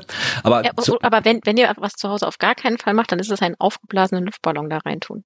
Ja, das kann man, das ist ganz, ganz gefährlich. Sehr, sehr arg. Ja. Nein, das ist natürlich auch cool. Also ideal. Äh, so die, die langen, die man dann so, so äh, Pudeln und Hunden ja, spaltet und die und dann, dann rein. ziehen die sich ja. zusammen durch die Kälte und die Luft äh, wenn man sie, ja. ja, das ist Wahnsinn. Ja, die, dann, dann kriegst du so verschruppeltes irgendwas und dann stellst du es hin und dann, dann ist so ein bisschen so grusig, das knackt und quietscht und dann plopp, ist er wieder plopp, so wie vorher. Plopp, ploppt ja. wieder auf. Ist toll. nicht toll, nein, mach das nicht. Ja, aber ich habe mal geschätzt, wie viel ich da immer ungefähr verwende. Das sind so drei Liter flüssigen Stickstoff und dann habe ich jetzt hier diesen Stickstoff äh, mit der Dichte von flüssigem Stickstoff umgerechnet, wie viel Liter ich da rauskriege von dem, was die Blitze machen und komme auf die Zahl, dass ich damit zwei Milliarden Shows spielen könnte und wenn ich eine Show pro Tag spielen würde, könnte ich fünf Millionen Jahre lang auftreten. Ja, also ich, ja, ich bin noch nicht so geübt im, im Einheiten umrechnen wie du mit deinem Diamant Deutschland von der letzten Folge. Also vielleicht kann auch hier die Hörerschaft helfen und uns sagen, wie man fünf Megatonnen Stickstoff am besten veranschaulicht. Denn das machen die Blitze. Aber viel interessanter ist, ähm, was hier in Zukunft passieren wird. Und da kann man es nicht so genau sagen. Also es gibt ein paar Modelle, die sagen, dass, ja, äh, das hängt davon ab, gibt es mehr Blitze in einer wärmeren Welt in der Zukunft und äh, wie verändert sich die Menge an Stickstoff äh, dann, äh, Stickoxid in der Atmosphäre und alles. Und die sagen hier, ja, also das kann so um ja 0,3 bis 0,6 Megatonnen pro Jahr pro Grad Durchschnittstemperatur ansteigen. Also wenn es ein Grad wärmer wird, kriegen wir äh, 0,3 bis 0,6 Megatonnen mehr durch Blitzschlag. Aber man kann es nicht genau sagen, weil man kann, äh, man hat zwar hohes Vertrauen, dass die Menge von Stickstoff, Stickoxid durch Blitze, durch äh, Veränderungen im Klima verändert wird, aber die Modelle, die ausrechnen, wie die Änderung genau ausschaut, äh, da die sind, die sind, äh, widersprechen sich teilweise, da kommen halt zu unterschiedlichen Ergebnissen, weil es so komplexe Wechselwirkungen sind. Das heißt, da ist man sich nicht mal exakt sicher, ob es mehr oder weniger wird. Weil, ja, es schwer zu vorherzusagen ist, ob es dann mehr oder weniger Gewitter gibt mit mehr oder weniger Blitzen. Das hatten wir bei den anderen äh, Folgen schon, wo wir über das gesprochen haben, dass sowas Niederschlag und solche Sachen, die ja mit Gewittern einhergehen, dass das alles sehr schwer vorhersagbar ist. Also es wird sich was ändern, aber wir wissen nicht genau wie. Und dann gibt's noch Stickoxid, das aus dem Boden kommt.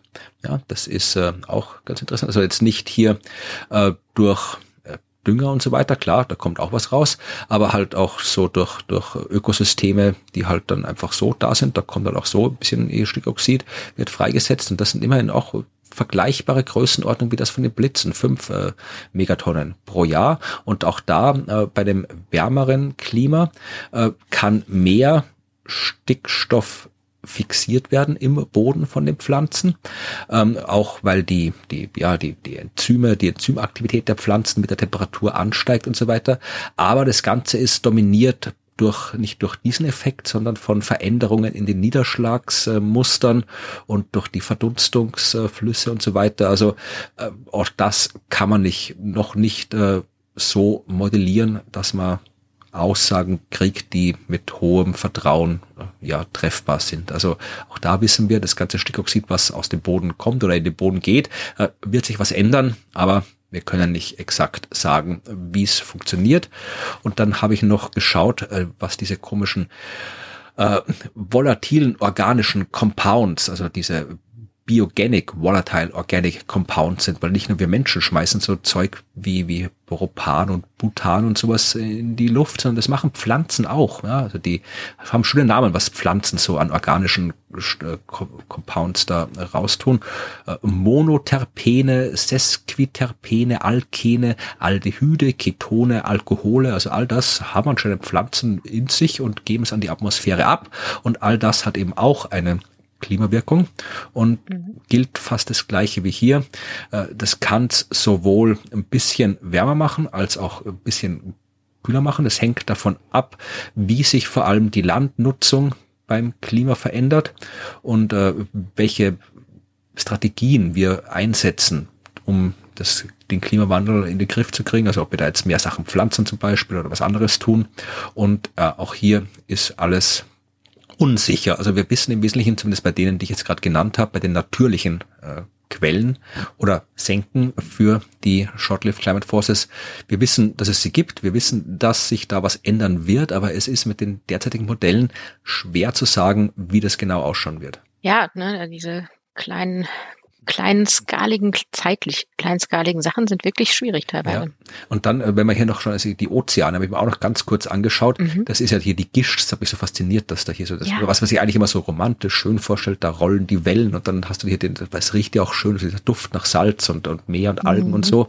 Ich bin ja zur Hälfte aus Norddeutschland, ja quasi halber Hamburger, also habe ich quasi so das, dieses Nordseewasser im Blut. Nee, stimmt auch nicht. Aber äh, das hat mich halt irgendwie fasziniert, dass auch das hier äh, Klimawirkung Auswirkung hat und habe auch geschaut, was da klimamäßig gesagt werden kann. Und da tatsächlich ist es jetzt nicht so, dass diese Gischtpartikel, was auch immer da, da wird halt Salz teilweise äh, in die, in die Atmosphäre eingetragen, aber auch irgendwie, ja, hier diverse ja, wieder so das Zeug, was auch die Pflanzen raustun, also auch sich genau. organischen, organic ja. Compounds. Und die haben tatsächlich einen Einfluss auf die Wolkenbildung. Ja, total. ja, war mir nicht klar. Also da, dir war es wahrscheinlich klar, weil du bist ja Meteorologin. Aber ich ja. habe das jetzt irgendwie, das, ich habe schon gewusst, dass Wolken irgendwie so Zeug brauchen, damit die Wassertropfen sich irgendwo bilden können. Damit die Wolken, habe ich gedacht, die bilden sich doch irgendwie oben und nicht irgendwie hier äh, auf der Wasseroberfläche. Oder ja, verstehe ich das da falsch? Äh, doch, die bilden sich da oben, aber das kann sich ja alles äh, fortpflanzen, wie wir das eben gehört haben mit den mit den äh, Staubpartikeln. Ne? Also die können sich dann äh, in der Atmosphäre verteilen und verstreuen durch Aufwinde und Auftrieb. Ja.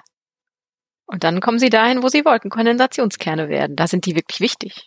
Okay, also das ist also da und äh, ist das dann wie hast weiß man wahrscheinlich auch, wie wie sich das fortpflanzt. Also wenn man weiß, wo der Sand aus der Wüste hingeht, dann weiß man wahrscheinlich auch, wo hier das Salz aus dem Ozean hingeht in der Atmosphäre. Gibt es da auch so? Kann, kann das auch irgendwie auf unsere Autos fallen?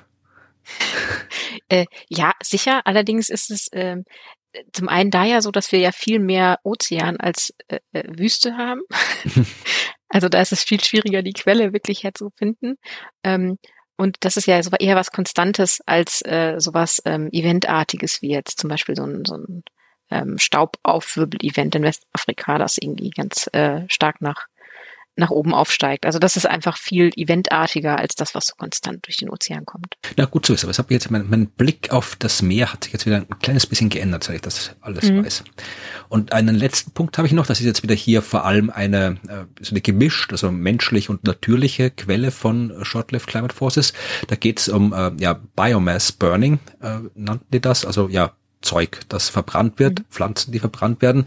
Das sind Waldbrände, aber auch wenn irgendwo die Steppe brennt, aber genauso, wenn wir hier irgendwie Müll verbrennen oder sonst irgendwas, ja. Oder wenn äh, Moore brennen, also alles, was irgendwo brennt und die haben tatsächlich einen, die können so ziemlich alles äh, rausschmeißen, also Kohlenmonoxid, Stickoxid, Ruß, ja, organische ähm, Partikel können da alle in die Atmosphäre reinkommen. Und die, ja, sind tatsächlich einen großen Anteil, ja, also teilweise so 10 bis 40 Prozent, je nachdem was brennt, ja, also Waldbrände haben so 30 Prozent an dem Stoffen, die ich gerade genannt habe. Hier, wenn Steppe brennt, Gras 10 Prozent, wenn so Moore brennen 15 Prozent und äh, den Müll, den wir verbrennen, also landwirtschaftlicher Müll und so 40 Prozent. Also das sind alles durchaus relevante Zahlen.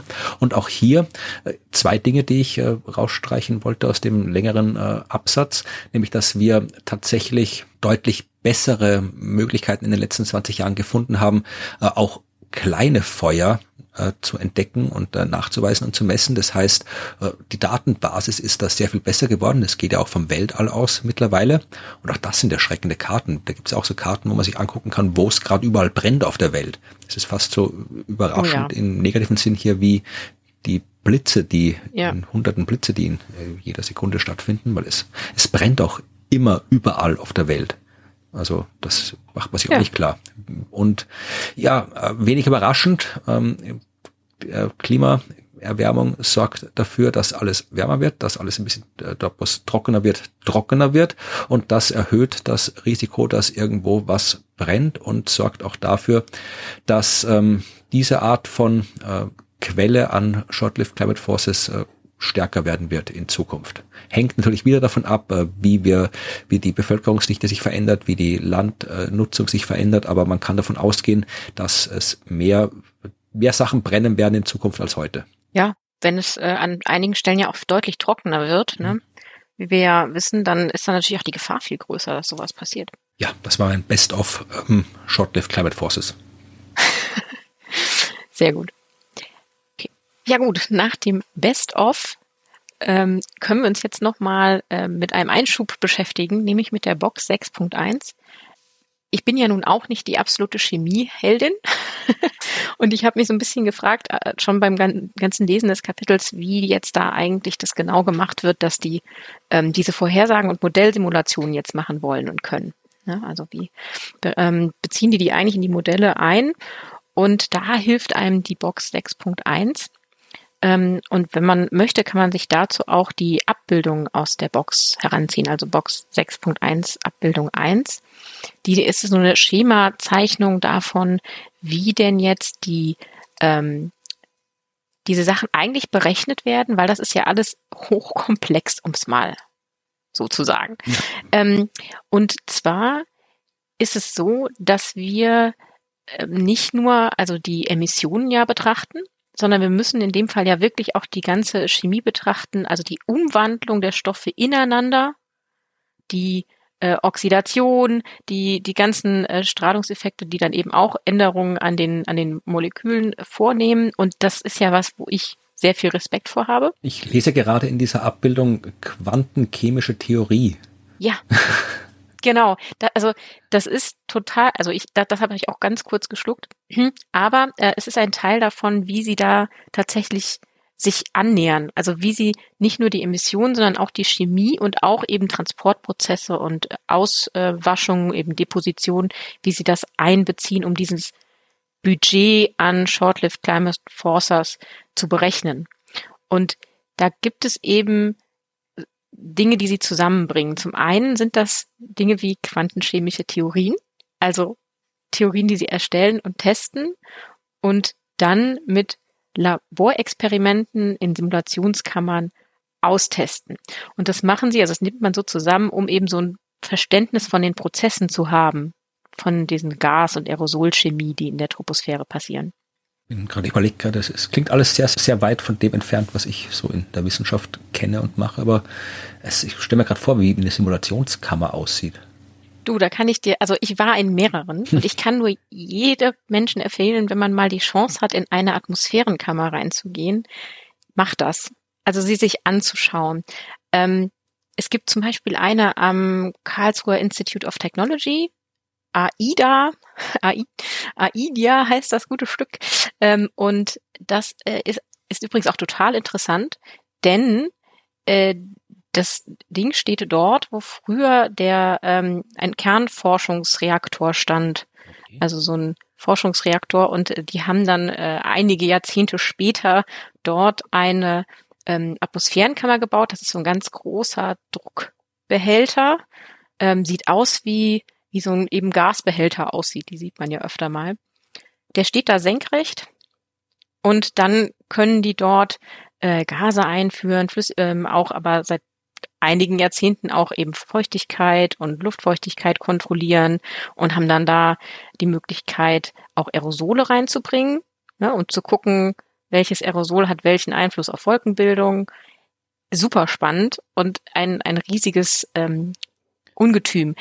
Kann man da auch reingehen, also da drinnen sein?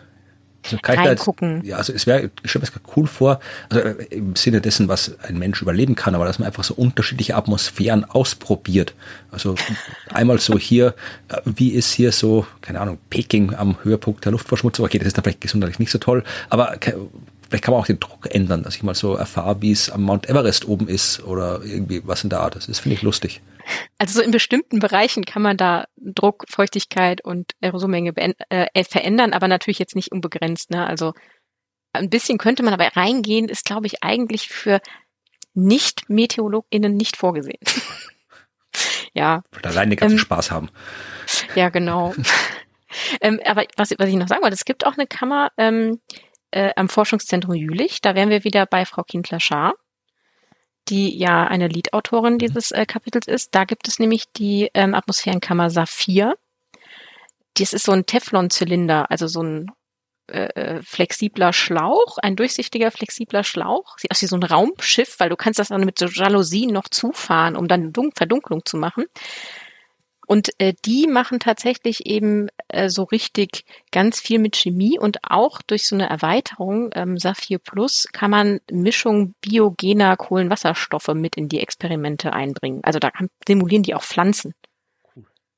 Ja, also das, das sind tolle äh, Gebilde, die man dann gebaut hat, um nachzuvollziehen, wie die Prozesse ablaufen und um die dann eben, und jetzt sind wir wieder bei dieser Box, ähm, um diese ganz komplexen chemischen Abläufe zu verstehen und sie dann anzupassen so, dass sie auch in diesen komplexen Modellen funktionieren.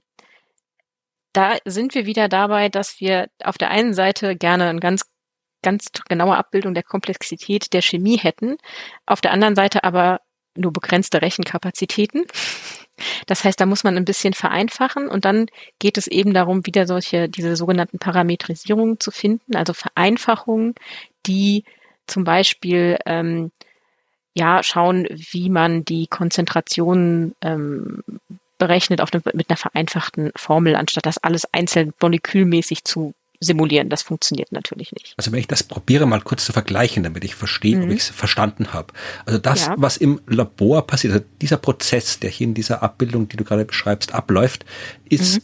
der, den, wenn ich jetzt das mal sage, in der Physik, wenn es um die Bewegung von Himmelskörpern zum Beispiel geht, schon äh, durch ist. Ja, also da braucht man muss man zuerst mal wissen, wie funktioniert Gravitation. Das ist das äh, jetzt, wo du gesagt hast, was in den Simulationskammern und sonst irgendwo mit Experimenten stattfindet. Da probiert man mhm. herauszufinden, wie funktioniert das Ganze mit dem Zeug in der Atmosphäre. Und irgendwann bei uns, also bei uns, ich sage jetzt hier, also in der Wissenschaft, ja, also wenn ich jetzt hier die ja. Seite der Physik vertrete, äh, in der Physik hat äh, irgendwann mal vor 400 Jahren Isaac Newton rausgefunden, wie Gravitation funktioniert. Jetzt haben wir quasi Gesetzmäßigkeiten und wissen, wie das funktioniert. Und dann kommen Leute wie ich daher, die gerne wissen wollen, ich habe hier 37 Himmelskörper, die sich alle gegenseitig gravitativ beeinflussen und ich hätte gern, dass ich weiß, was die in einer Million Jahre machen. Dann brauche ich ein Modell mhm. dafür und das ist aber so komplex, die Wechselwirkung von 37 würde ich noch hinkriegen. Sagen wir, äh, machen, nehmen wir eine Galaxie mit irgendwie 300 Milliarden, ja, das kann ich nicht simulieren, ja. so groß ist mein Computer nicht. Dann muss ich das auch irgendwie, obwohl ich weiß, wie es funktioniert, was ich ja vorher herausgefunden habe, muss ich das irgendwie in meinem Modell parametrisieren, muss mir irgendwie ausdenken, wie vereinfache ich das, dass ich am Ende äh, eine Simulation kriege, die das macht, was ich will und dabei nicht zu sehr von der Realität abweicht. Das heißt, ich bastle an meiner Simulation, guck, was mir die auswirft, vergleiche das wieder mit dem, was mhm. ich aus äh, Daten, aus Beobachtungen äh, weiß und schaue so, dass ich ein gutes Modell kriege. Ist das ungefähr der gleiche Prozess, der auch hier stattfindet? Ein bisschen. Ähm, ein bisschen. Also Du musst dir ja auch vorstellen, also deine Planeten, die bestehen ja auch aus Molekülen. Ja, aber die sind doch egal.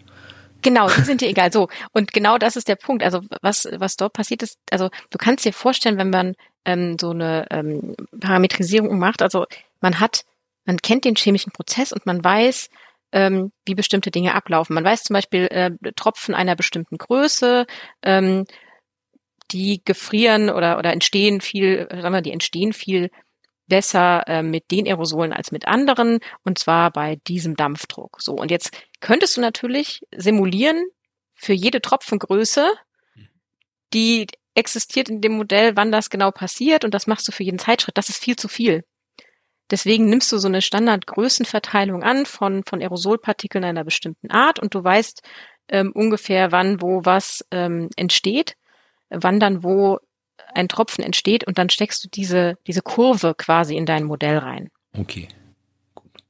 Es ist ja. ähnlich. Nee, ich wollte sagen, natürlich ähm, ist es mehr, das ist wesentlich komplexer als die ja. gravitative Wirkung von Massenpunkten. Also der, der allgemeine Prozess. Also ich gucke genau. im Labor, dann wird mir die reale Simulation aber zu komplex, deswegen schaue ich, wie ich mit den Labordaten äh, ja. ein Modell hinkriege, das halbwegs realistisch ist und das halbwegs realistisch prüfe ich, indem ich schaue, wie es mit den Labordaten zusammenpasst.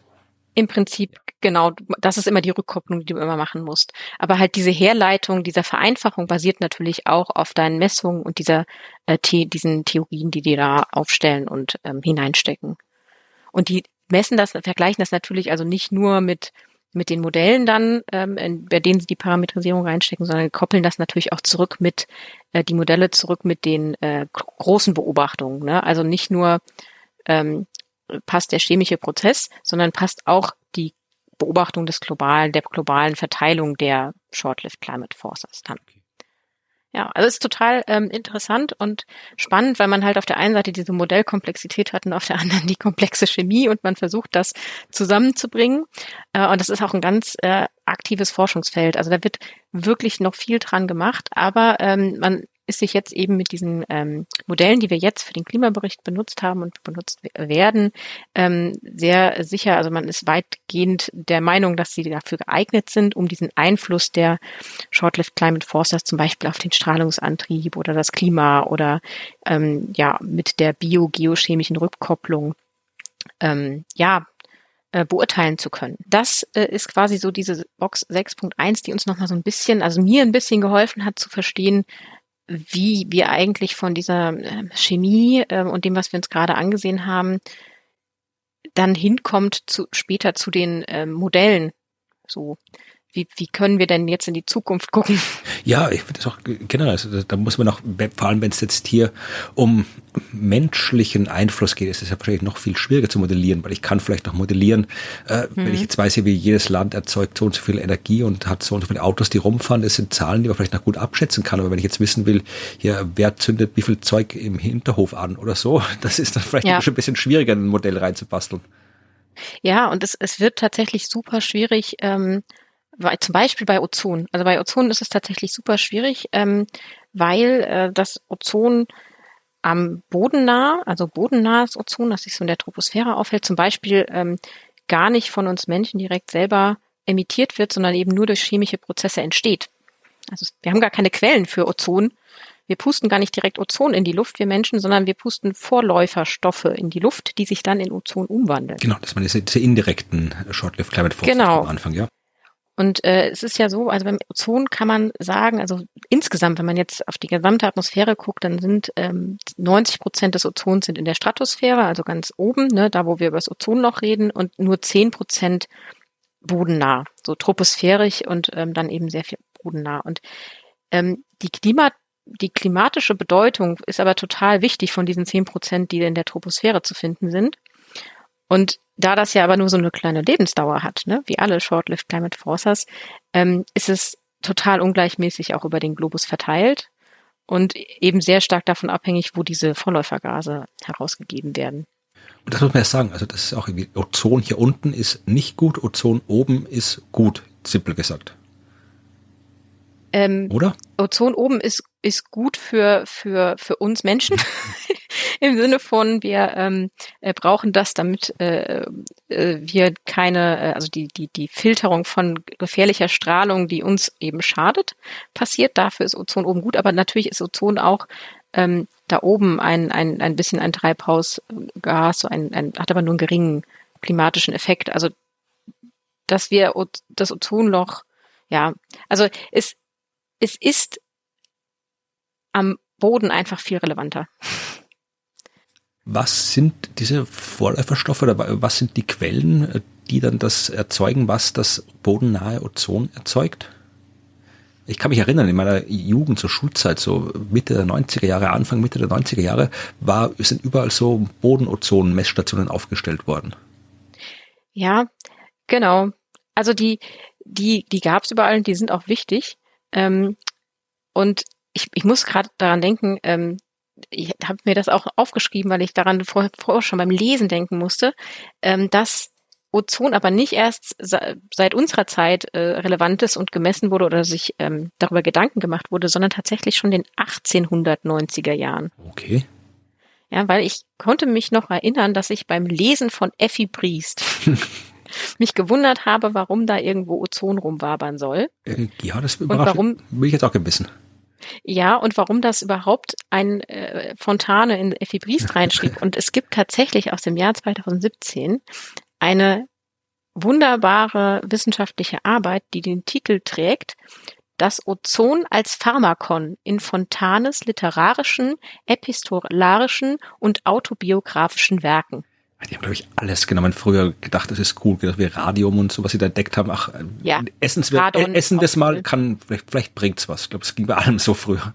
Ja, aber das ist tatsächlich ganz besonders prägnant bei Ozon und der hat diese ähm, diese Arbeit hat sich das eben angeschaut und total interessant. Also der hat tatsächlich äh, hier analysiert, ähm, ich zitiere mal, dass sich der Autor sowohl in seinen fiktionalen als auch in seinen autobiografischen oder ähm, epistolarischen, das sind übrigens Briefe, Werken obsessiv mit der Qualität der Luft beschäftigte, die er mehr als 500 Mal thematisiert hat.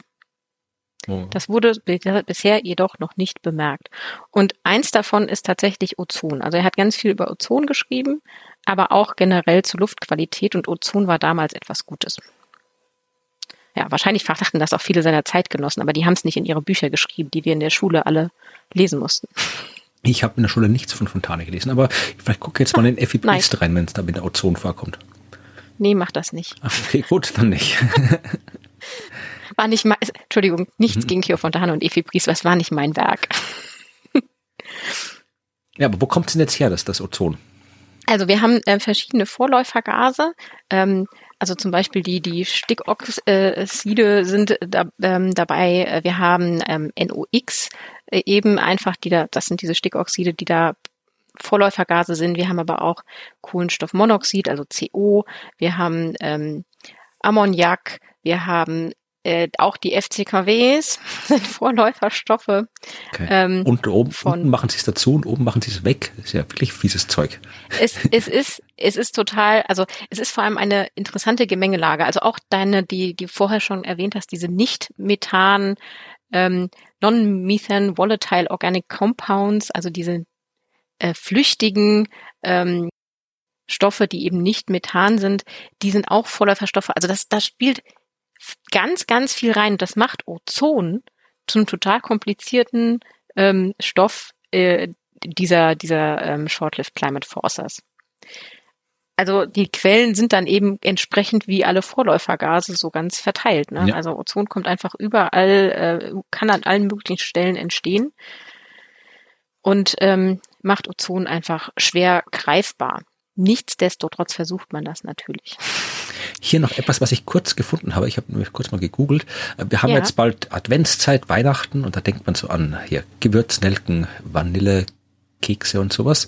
Ähm, ja. Du kannst äh, Eugenol hernehmen. Eugenol, das ist ein chemisches Ding, ein Phenylpropanoid, keine Ahnung, was das genau ist.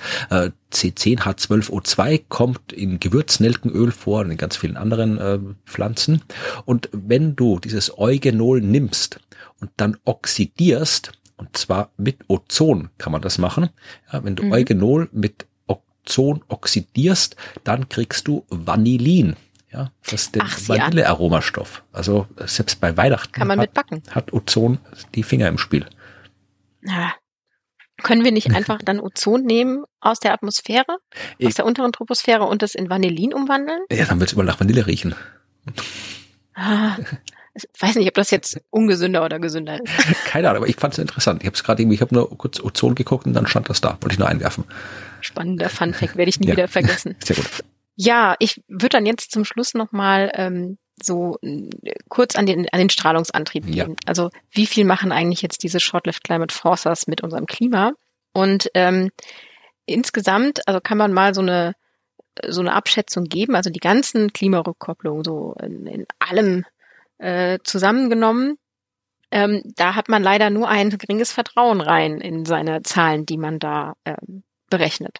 Also das ist ein bisschen schade, aber ich glaube, so wie wir das jetzt erklärt haben, ist es auch absolut nachvollziehbar. Ja, das ist ja alles, ja, wenn da so viel reinspielt, dann ist es schwer, das exakt zu modellieren. Ja, also insgesamt, äh, wie gesagt, also bei den natürlichen Prozessen, also diese natürlichen Effekte, ähm, die da vorkommen, äh, denkt man aber, dass man einen negativen äh, Rückkopplungsparameter hat. Also man hat eigentlich einen kühlenden Effekt ja, von minus 0,2 Watt pro Quadratmeter und, äh, und Grad Celsius. Also da hat man einen negativen ähm, Strahlungseffekt.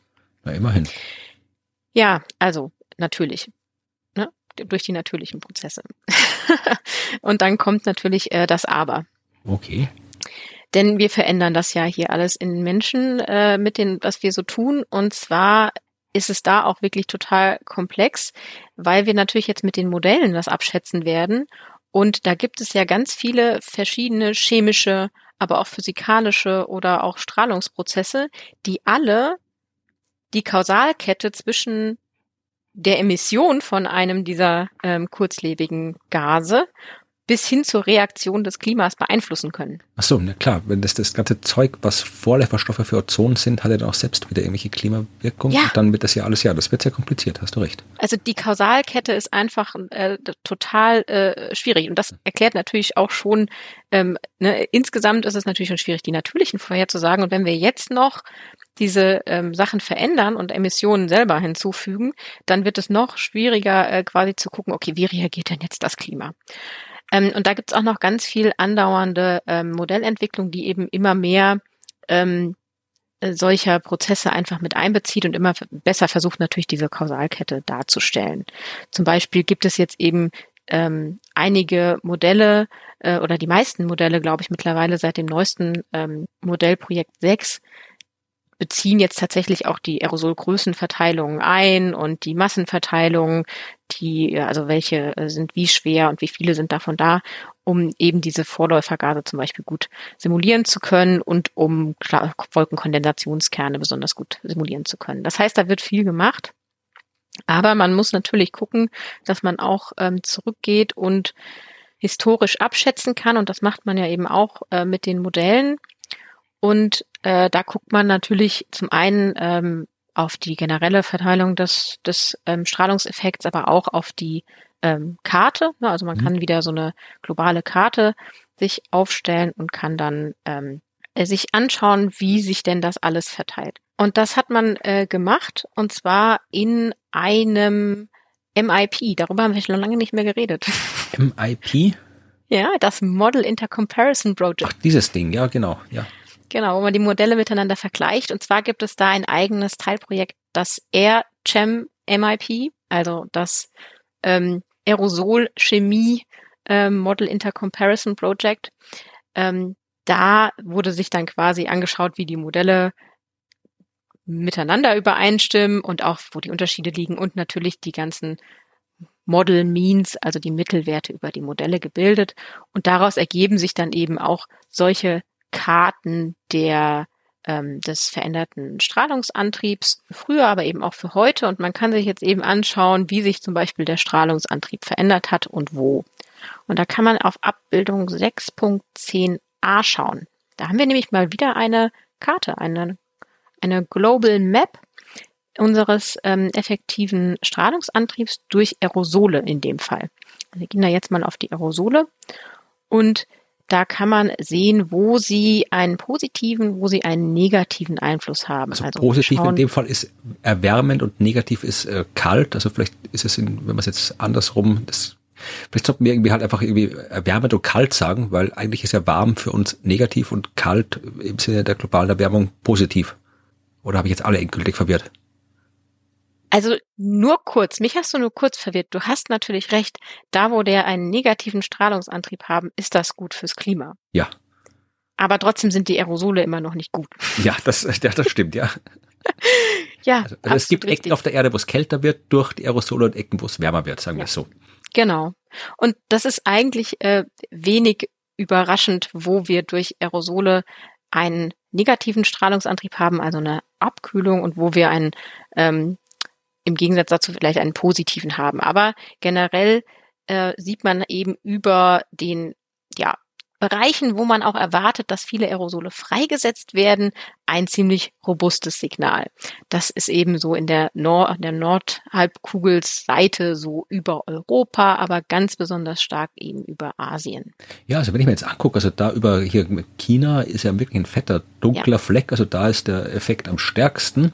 Und wenn mhm. ich mir jetzt aber hier, das ist jetzt keine extrem detaillierte Karte, aber wenn ich auf Europa gucke, da ist so Osteuropa ist doch so ein bisschen dunkel, also es ist äh, nicht so dunkel wie in China, aber hier so Westeuropa, da wo ja. wir jetzt sitzen, das ist eigentlich ziemlich hell. Also ist immer noch da, ist immer noch ein Effekt und da ist immer noch Aerosole, aber ich habe mir das schlimmer vorgestellt.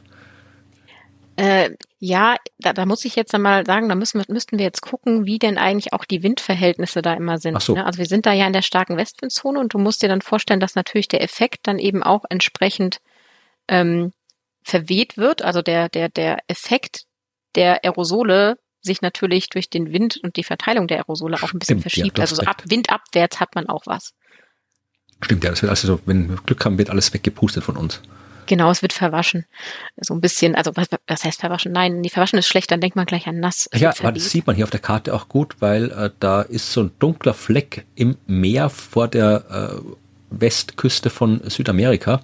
Und ja, mhm. der, da wohnt vermutlich niemand, also der wird wahrscheinlich dann da reingeweht werden. Ja, denke auch. Also das, das sind solche Sachen, wo man einfach sagt, also da muss man bedenken, dass da immer noch äh, Winde vorhanden sind, die einfach diese, diese Effekte nicht ganz lokal lassen, sondern natürlich einfach verteilen über, ähm, über den, die Advektion, also den horizontalen Transport der Aerosole. Ähm, an dem Abbildung ist übrigens auch schön zu sehen, dass wir ähm, in einigen Bereichen, die jetzt nicht die starken Signale betreffen, sondern die eher schwachen Signale betreffen, dass man dort auch diese gekreuzten Schraffierungen mhm. hat, wo wir conflicting signals bekommen. Also die Modelle mal in die eine und mal in die andere Richtung gehen. Ähm, aber das sind auch die, wo wirklich ein ganz, ganz schwacher Effekt nur da wäre. Also das sind nicht die Regionen, wo jetzt ähm, ein großer Effekt zu erwarten war. Ja, aber äh, insgesamt ähm, ist es so, dass man sich äh, mit, mit High Confidence, ich finde schön, wenn man Dinge mit High Confidence sagen kann, in dem ähm, Bereich äh, sagen kann, dass die räumliche und zeitliche Verteilung des ähm, Radiative Forcings ähm, sehr heterogen ist. Ja, das war auch das, was allgemein so durchzeichnet. Es ist halt alles sehr lokal hier bei den Dingen. Genau, also ich finde es aber schön, also man, man sagt nicht, äh, also dass man mit hoher mit hohem Vertrauen sagen kann, dass es heterogen ist. Finde ich, finde ich schon mal gut. Und dass man eben ähm, die dieses dieses Effekt, äh, dieses Radiative Forcing eben ganz stark auch getrieben hat ähm, durch so Vorläuferemissionen, die einfach vorhanden sind. Das heißt, da ähm, darf man eben sich nicht nur anschauen, was wird gerade emittiert, sondern muss nach vorne gucken. Ähm, was, in was wandeln sich diese Stoffe um? Und da würde ich jetzt wirklich gerne Abbildung 6.12, die sollen wir auch in die Show Notes packen, ja, ähm, hinzunehmen, weil da hat man jetzt den Anteil der verschiedenen Short-Lived Climate Forces an dem Radiative Forcing. Also wie viel ähm, trägt welches äh, Gas oder welcher Stoff bei zu diesem ähm, Strahlungsantrieb. Das ist Abbildung links und rechts hat man genau das Gleiche, nur eben wie viel trägt es dazu bei, äh, wie sich die Erdoberflächentemperatur, also die, die nahe Luft ähm, verändert. So in den letzten ähm, ähm, Jahren. Also wie viel Beitrag kam aus diesen Gasen und das ist super interessant, weil sie eben, weil man da eben sehen kann, dass das nicht nur um die Emissionen geht. Also jetzt, wir können mal ähm, hingehen und uns CO2 anschauen. Das ist die erste, ist der erste Balken ganz oben. Der, der größte. Genau. Und da sieht man, dass der äh, eben so zwei äh, Watt pro Quadratmeter äh, hat in etwa. Und das macht so ungefähr ein Grad Celsius jetzt da eben aus. Es gibt aber, das jetzt ist emissionsbasiert. Das sind die Emissionen von CO2, die wir quasi ähm, in die Luft pusten. Das ist der Strahlungsantrieb, der daherkommt. Wenn wir jetzt aber auf die Farbe gehen, und da sieht man rechts, dass äh, CO2 gelb ist, ja. dann finden wir gelb nicht nur in dem oberen Balken bei CO2, sondern auch unten bei CO, also bei Kohlenmonoxid. Mhm. Und wir machen eben durch chemische Umwandlung aus Kohlenmonoxid auch CO2. Deswegen ist der Strahlungsantrieb, der durch CO2-Konzentration in der Atmosphäre entsteht, dieser gelbe Teil. Und das ist quasi äh, ein bisschen mehr als der, der rein durch die Emissionen von CO2 direkt entsteht. Bei Methan ist es so, das ist jetzt der zweite Balken in der Abbildung. Da haben wir nicht nur eine Farbe. Ne? Beim CO2 hatten wir nur gelb. Beim Methan haben wir orange. Das heißt, wir emittieren Methan und orange ist der Anteil, der dann auch Methan bleibt. Dann haben wir aber auch noch die Umwandlung in Ozon, das wäre grün, und ähm, noch in ein paar andere Stoffe, das ist so ein ganz kleiner Teil, der dann noch grau ist. Ähm, und dabei ist spannend, dass für Ozon gibt es gar keinen Balken. Denn Ozon emittieren wir ja gar nicht. Das hast du recht, ja. Wir genau. emittieren gar kein Ozon. Es taucht aber in den Farben auf.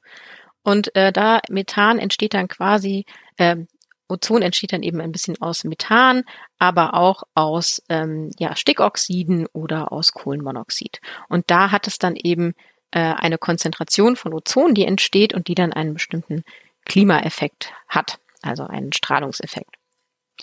Den Klimaeffekt hat es dann, wenn wir jetzt auf die rechte Seite der Abbildung rübergehen, weil dort sehen wir, welchen Anteil hat das jeweils auf die ähm, bodennahe Temperatur unserer Erde. Und da ist es eigentlich so, dass man quasi die Anteile fast identisch hat. Ich wollte gerade sagen, ja. die schauen die Abbildung rechts schaut genauso aus wie die links, nur die Achsen sind anders und die Balken ein bisschen kürzer. Ja, also das sind auch nur minimale Unterschiede, die dann eben zum Beispiel daher kommen, dass natürlich das ähm, eine Änderung in der Konzentration oder in der Emission von einem bestimmten Stoff ein bisschen Zeit braucht, bis diese Veränderung dann eben auch an, ankommt in dem, wie viel trägt der Stoff eigentlich dazu bei, ähm, an der, an der Erwärmung oder der Veränderung der Temperatur. Also da gibt's ja so eine bestimmte Zeitspanne, die es einfach braucht, bis zum Beispiel dieser Short-Lived Climate Forcer weg ist aus der Atmosphäre und bis sich dann eben ein, ein Effekt, eine Veränderung auf die Temperatur auswirkt. Und ich glaube, bei den, bei SO2 kann man das noch ein bisschen sehen, denn da ist es so noch, also da ist das Verhältnis noch ein bisschen ungleicher äh, zwischen den zwei Abbildungen, aber bei allen anderen ist es eigentlich quasi ähm, identisch. Das ist eine sehr spannende Abbildung, hast du recht gehabt. Das ist mir gar nicht beim Durchschauen beim ersten gar nicht so aufgefallen, aber da ist, die ist wirklich sehr, sehr spannend. Tue ich in die Shownotes. Die ist aber auch wirklich schwer zu verstehen. Ja, da muss man wirklich drüber nachdenken, ja. Aber es ist eine coole Abbildung. Ja, und all das Zeug, was da aufgelistet ist, hätten wir gern nicht in der Atmosphäre. Und das ist das Thema, das wir uns in der zweiten Hälfte dieses Kapitels genauer anschauen werden. Denn da wird es um die Luftverschmutzung gehen, die ja auf den ersten Blick könnte man denken, mit Klima gar nichts zu tun hat, weil es geht ja hier um Klimawandel und Treibhausgase und Luftverschmutzung wollen wir auch nicht haben. Okay, aber das ist ja was ganz anderes. Da muss sich das IPCC ja nicht drum kümmern, um die Luftverschmutzung. Wir werden sehen, dass es wie immer deutlich komplizierter ist, als man so auf den ersten Blick glaubt. Aber, oder wolltest du noch was sagen? Habe ich, hab ich dich zu, zu, früh abgedreht? Ja, und äh, wenn ihr Fragen, Anregungen oder generell Feedback an uns habt, dann könnt ihr uns gerne schreiben. Ihr könnt uns eine E-Mail schreiben an podcast.dasklima.fm. Ihr könnt aber natürlich auch auf der Seite kommentieren unter dasklima.fm und dort findet ihr natürlich auch wie immer die Show Notes zu dieser Folge, aber auch zu allen anderen Folgen. Und wir freuen uns auch darüber, wenn ihr uns auf den üblichen Podcast-Plattformen vielleicht abonniert oder auch bewertet und weitererzählt, was wir hier so machen und äh, wie wir hier versuchen, den IPCC-Report zu erklären. Denn umso mehr Leute zuhören, umso mehr Spaß macht das natürlich auch und hoffentlich umso besser verstehen wir auch alle, wie das funktioniert mit dem Klima und wir hoffen auf politische Reaktion. Genau, und vielleicht werden wir auch, wenn der Podcast sehr, sehr erfolgreich ist, vom IPCC zur nächsten COP27 eingeladen, um dort live von der Konferenz zu podcasten. Hm. Die wird dann, glaube ich, in Ägypten sein. Mal gucken. Ach hey. nee, also ich weiß gar nicht, ob ich da hin will. Außerdem muss man da fliegen. Ach, nach Ägypten kann man also nur noch mit dem Schiff fahren. Weiß nicht, ob das so viel besser ist, so ja, in Sachen kommt, Ausstoß. Ja, da haben wir tatsächlich, kommt das im nächsten Teil des Kapitels vor, über ah, die okay. Schifffahrt. Sehr gut. Das werden wir dann, war gar nicht so geplant, die Überleitung, aber wir werden es erfahren. Und bis dahin sagen wir Tschüss. Bis dann.